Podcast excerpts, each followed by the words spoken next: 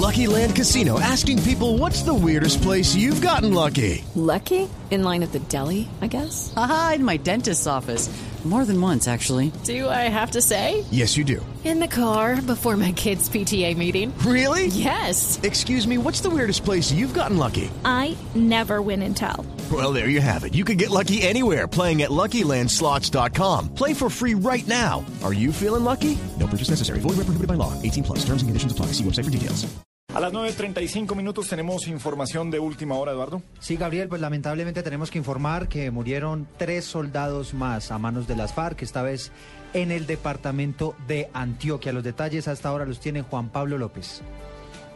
Hola, buenas noches. Mire, se trata de tres soldados que resultaron muertos y tres más heridos en un ataque de las FARC. Esto en el municipio de San Andrés de Cuerquia, en una zona rural. Esto queda en el norte de Antioquia. Hasta ahora las causas y los detalles de lo que ocurrió en esa zona están por establecer. Sin embargo, nos han confirmado que francotiradores de las FARC se apostaron a, un lado de la montaña y atacaron pues un contingente del ejército que se movilizaba por esa zona del norte de Antioquia.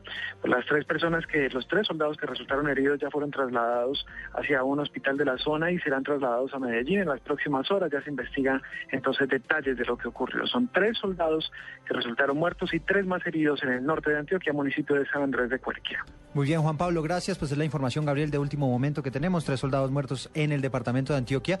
Y hay que recordar que ya dos policías también fueron asesinados en el departamento de La Guajira, también a manos de las FARC. Ampliaremos la información después de las 10 de la noche con noticias a Caracol en Blue Radio.